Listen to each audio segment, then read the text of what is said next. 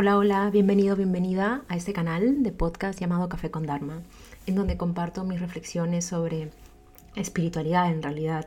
¿Qué es la espiritualidad? Y es una pregunta que me ha acompañado casi 10 años. Y en esta búsqueda de respuestas he experimentado muchas cosas, muchas tradiciones, muchas enseñanzas y hasta el día de hoy que estoy asentado un poco más en la tradición budista, porque esa tradición me hizo ver algo que hacía sentido conmigo y hacía clic, que la espiritualidad no está alejado de la realidad. La espiritualidad no es ni, vibrar bajo ni vibrar alto. Tenemos esta tendencia a querer identificarnos con algo, ¿no? que es esta necesidad compulsiva, esquizofrénica de querer definirnos sobre algo. Y creo que es una necesidad natural del ser humano, de la persona. Sin embargo, en la medida que la persona se da cuenta que sus etiquetas no son las que los definen, la persona puede vivir de una manera mucho más flexible, resiliente, más libre y puede dejarse ser en diferentes contextos, en diferentes relaciones, de una manera más libre, con menos barreras y por ende menos represiva. Dentro de estos dentro de estas identificaciones, ¿qué es bueno, qué es malo, qué es burdo, qué es grosero, qué es lindo, qué es espiritual, qué no es espiritual? Y toda esta cosa que permea actualmente el autoconocimiento, quiero hablar hoy día sobre el dolor, el gran maestro. Y, a la gente no le gusta hablar mucho del dolor porque, porque es una palabra que está asociado con sufrir, con algo que, que parece está en contra de la vida. El título de este podcast se llama Dejarme penetrar por la vida. Y es como una actitud de abrir, abrir algo para dejar que algo entre. Como decía San Agustín, quiero, quiero ser instrumento, quiero ser una vasija. Y creo que esta, este ejemplo es distintivo de las grandes tradiciones espirituales, llámese cristianismo, hinduismo, budismo, confucianismo, taoísmo. Es esta, esta necesidad del ser de trascender su propia experiencia humana, de trascender este, esta, esta rigidez que experimentamos en esta vida. ¿Por qué hablo de dejarme penetrar por la vida? Porque el dolor no está separado de la vida. Ambos colindan en diferentes caras de la moneda. Es necesario experimentar el dolor para entender lo que es el no dolor. Y a pesar de que nos que suene bastante paradójico y de alguna manera queremos evitarlo, no hay manera de trascender el sufrimiento y el dolor más que experimentándolo. Es necesario pasar, por ejemplo, una etapa víctima para recuperar el poder, el empoderamiento de la persona. Yo creo que he dado este, este, ejemplo en otros podcasts, pero supongamos que una persona es alcohólica. La persona al principio cuando es alcohólica no se da cuenta que es alcohólica. Toma todos los días un vinito, dos vinitos, tres vinitos y todo está bien y es muy sociable y la pasa muy bien.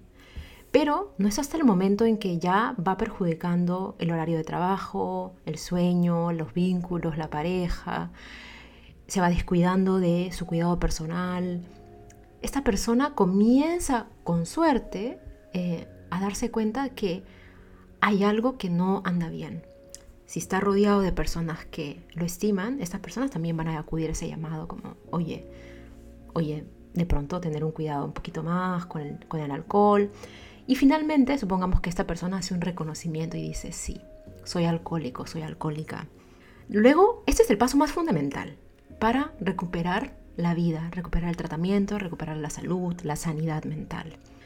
En este momento la persona toma el poder de su vida porque reconoce dónde está y va hacia un lugar donde lo pueden ayudar. Pide expresamente ayuda, que es el primer paso para salir de la victimización.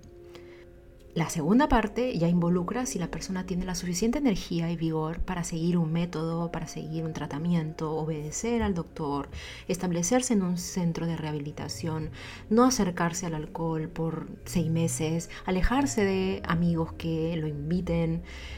Entonces la persona va a tener que hacer un esfuerzo para detoxificarse. Y todos sabemos que la detoxificación es lo más complicado de una adicción. Entonces podemos identificar dos etapas. La primera, donde la persona está dentro del hoyo, está en la noche oscura del alma. Y consecuentemente cuando la persona se da cuenta dónde está situada, el recuperar el poder. ¿Qué significa recuperar el poder? Poder verme dónde estoy y hacer el assessment, la evaluación, si este lugar es donde quiero estar.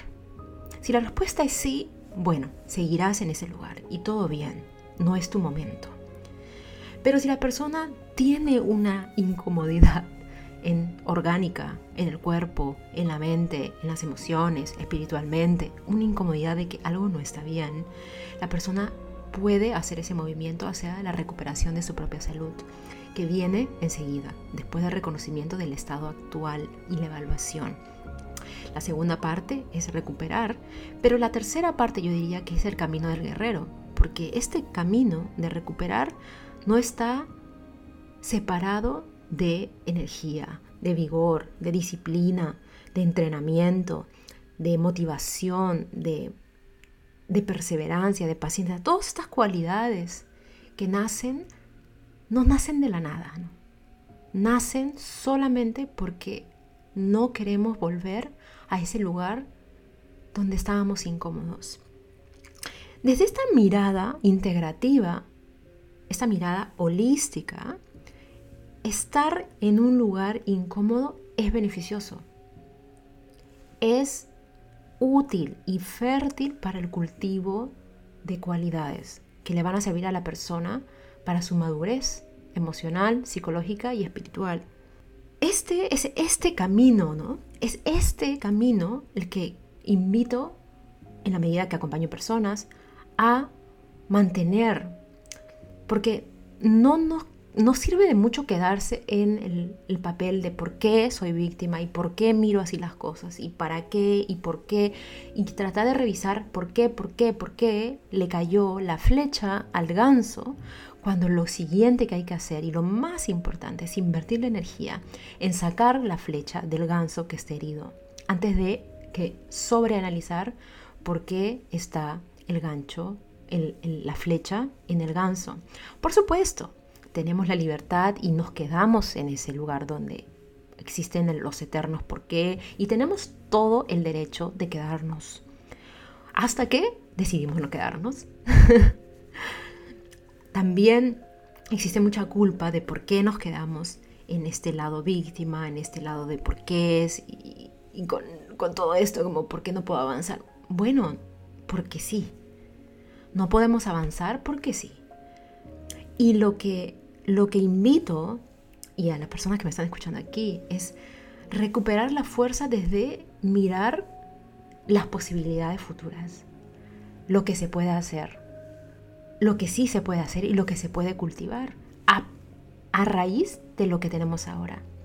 No buscamos eliminar el vibrar bajo, la víctima, la persona que es mala onda, tu resentimiento, tu rencor. No, trabajamos con eso.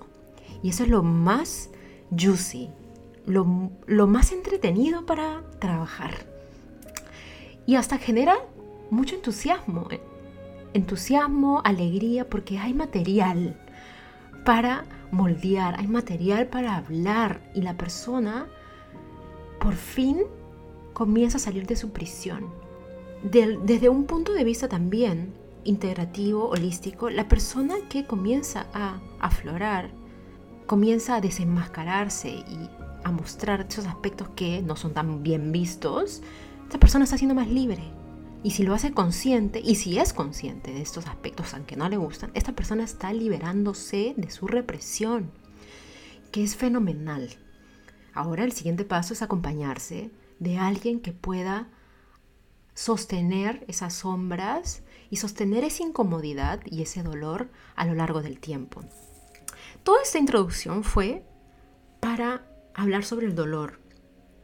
La primera noble verdad del Buda habla sobre algo muy básico, la verdad del sufrimiento. Él dice, no hay posible, no es posible alcanzar el bienestar, el contentamiento, la paz interior, si quieren llamarlo así, sin el reconocimiento del sufrimiento. Entonces, primero tenemos que reconocer cómo sufrimos. Porque no me miró, porque no me dijo hola, porque no me reconoció, porque nunca tuve la oportunidad de hacer esto, porque mi mamá no me miró, porque mi papá no me miró, porque no me dieron, bla, bla, bla, bla, bla. La función del dolor, ¿cuál es? ¿Cuál crees que es? Yo podría decir que la función del dolor es rompernos y revelar qué es lo que llevamos dentro. Al igual que una naranja, cuando se exprime, vas a recién saber si la naranja tiene buen jugo cuando la exprime. Va a ser un jugo ácido, dulce, delicioso. Igual, el dolor funciona de esa forma. Solo cuando nos exprime la vida con eventos desafortunados, que nos parten el corazón, podemos revelar qué está dentro de nosotros. Rencor, resentimiento, enojo, bondad, generosidad, compasión, tristeza, duelo, acompañado de muchas cosas. Entonces podemos ver la amplia gama de colores de los aspectos de nuestra persona. Volver al yo, volver al, corazón, significa hacer espacio a todo esto. El dolor no se combate con insensibilidad. y es algo que esta sociedad está reconstruyendo, esperemos, la insensibilidad es simplemente una tontería. Esto de que no siento nada, soy indiferente, en realidad es una, gran mentira. Y, ojalá, y, es como lo más cercano a la realidad virtual. Y eso no somos los seres humanos. Los seres humanos nos pasan cosas constantemente. Nos enganchamos, nos desenganchamos. Abrimos el corazón, cerramos el corazón. Amamos, nos enamoramos. Estamos con todo, lo entregamos todo, luego nos nos da miedo, nos acobardamos. Y este, es esta constante oscilación, que es la vida, ¿no? Es la sístole y la diástole. Yo creo que volver al corazón, volver a mí, volver al yo, empoderarse, es hacer espacio al dolor y no evadirlo. Ahora, esto requiere unos ovarios y unos huevos del tamaño de el Everest requiere ser muy valiente, sentarse con tu incomodidad en medio de la incomodidad, en, un vínculo, en un trabajo, cuando las cosas se ponen complicadas, cuando, cuando no me gusta lo que me están diciendo y tengo que alzar la voz y tengo que hablar. Todos esos son... esto, lo que, quiero, lo que quiero decir es que no está separado. No es esto esto bueno y esto malo, sino que aquello que nos hace doler puede usarse de manera muy inteligente para construir las, las, virtudes que queremos construir para nuestra vida, porque en algún momento nos preguntamos, ¿qué es lo que quiero construir para mi vida? ¿Qué es lo que quiero construir para mí? ¿Qué clase de persona quiero ser? Y cada uno aquí con su verdad. La función del dolor entonces sería paradójica, rompernos para que luego nosotros podamos volvernos a unir, algo así. Volvernos a juntar, integrarnos. Integrarnos, que no significa ser la unidad, sino contenernos, como una vasija contiene a todo el espacio que lo habita.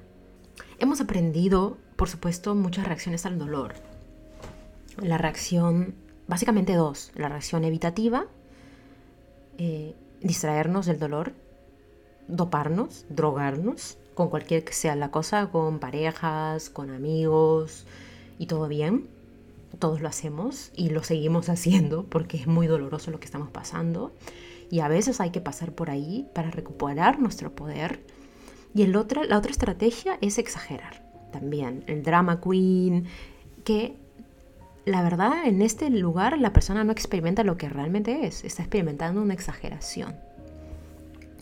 ¿Cuál, ¿De dónde viene la integración? Bueno, queridos, queridas, la buena noticia es que tenemos que experimentar ambos extremos para saber dónde queda el punto, de, el punto de balance, que no es un punto que se mantiene quieto siempre, es un punto que va variando constantemente, crecemos, maduramos, cambiamos de contexto, de relaciones y va constantemente moviéndose, ¿no? Qué loco, porque, porque no existe punto de referencia en realidad. Lo importante es mantener la atención y la presencia cuando nos estamos evadiendo, porque es inevitable este dolor y ese sufrimiento y llenamos el vacío con cualquier cosa que se nos venga a la mente o cuando estamos exagerando. Entonces aquí el papel de la conciencia y de la exploración contemplativa, de la pregunta, ¿qué es esto? ¿Qué, ¿Dónde estoy? Y hacer el, cross-check, el correspondencia, chequear la correspondencia con donde quiero estar como persona, en mis vínculos. Es en este cross-check que yo puedo decir, bueno, aquí es donde quiero estar, esto es lo que quiero de una relación, esto es lo que quiero estar en mi vida y estoy en este lugar. ¿Tienen correspondencia? Yo puedo decir, no tienen correspondencia, pero me quedo aquí, porque tengo flojera moverme y es mucho trabajo. Por supuesto, uno puede elegir. Pero uno puede también decir, bueno, cueste lo que me cueste, voy por ello.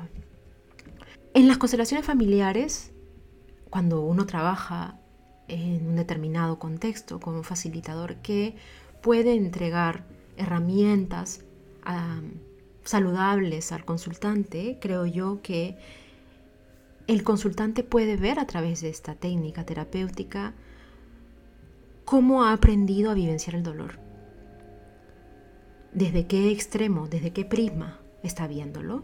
Desde el prisma del yo soy lo más importante y solo yo, y yo debería, y yo sé cómo deberían ser, em, por ejemplo. O desde la exageración.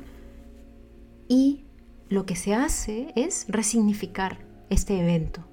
Ahora que tenemos, no sé, 40 años, 35, diferente cuando teníamos 7, 5, que fue la experiencia traumática. Resignificar en un contexto diferente, darle una diferente interpretación a lo que nos fue doloroso. Y esto se hace a través del tiempo, sostenido.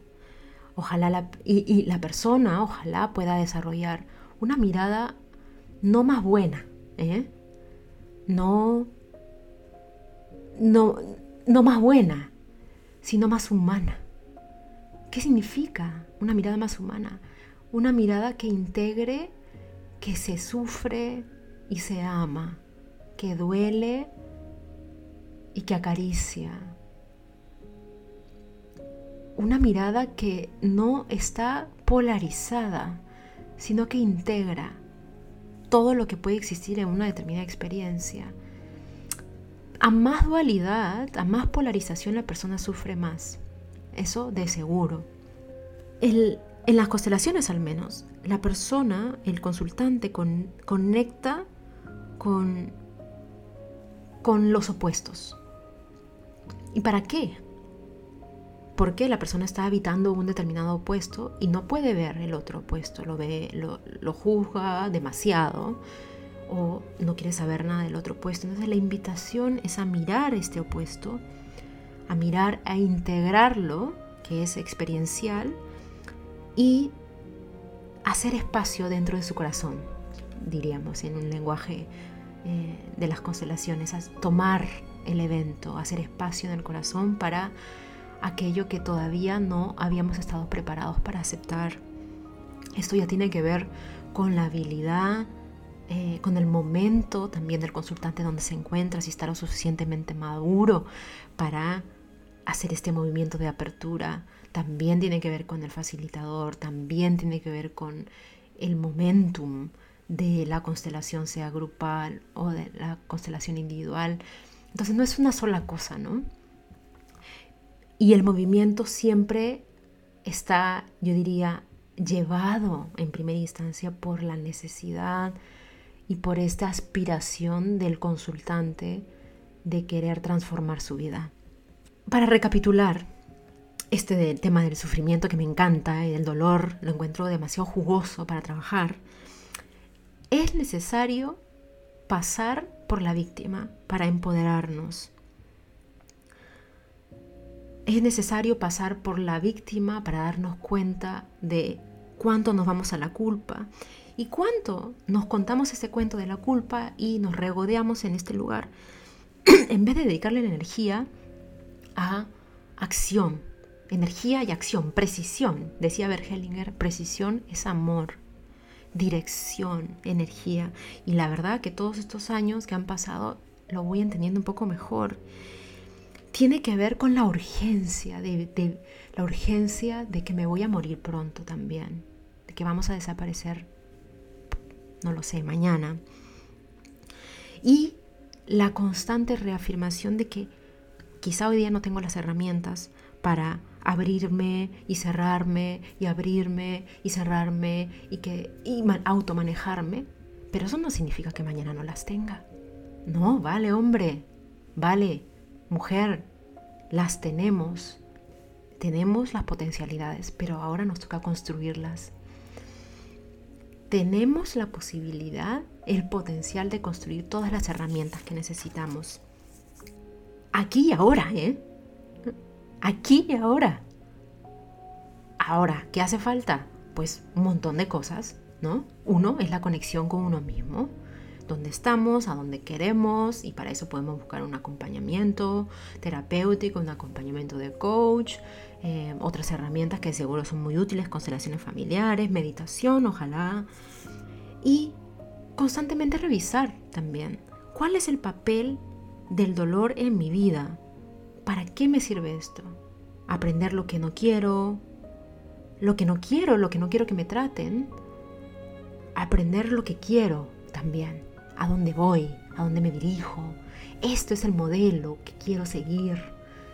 A veces las experiencias nos dan estos, estos dos lugares donde no quiero lo que no quiero y también a, a esa motivación, a ese foco me dirijo. La clave está en aprender a autogestionarnos en nuestras sombras, en nuestras luminosidades y no en eliminar, por favor, no en sustraer ni quitar, eh, sino en aprender a lidiar con la incomodidad de esos aspectos que nos gustaría eliminar. Allí está tu mina de oro y tu tesoro, querido, querida. No la desperdicies. ¿Qué hacer? Bueno, ya lo dije. Ojalá buscar un ambiente, un ambiente propicio para el crecimiento de nuestro ser interior, ¿no? Amigos que nos inspiren, que nos movilicen, también un terapeuta, un acompañamiento, lecturas, eh, rodearnos de todo esto que podría acelerar, catalizar procesos interiores de, honestidad. La honestidad es clave en toda esta revelación de dónde estamos. Pero lo que pasa es que andamos siempre distraídos y no podemos ser totalmente honestos. Ese es uno de los regalos del COVID, del tanto tiempo que hemos tenido para mirarnos, ojalá, y ser totalmente honestos con nosotros mismos. Bueno, nos abrazo, nos quiero y hasta una próxima oportunidad. Adiós.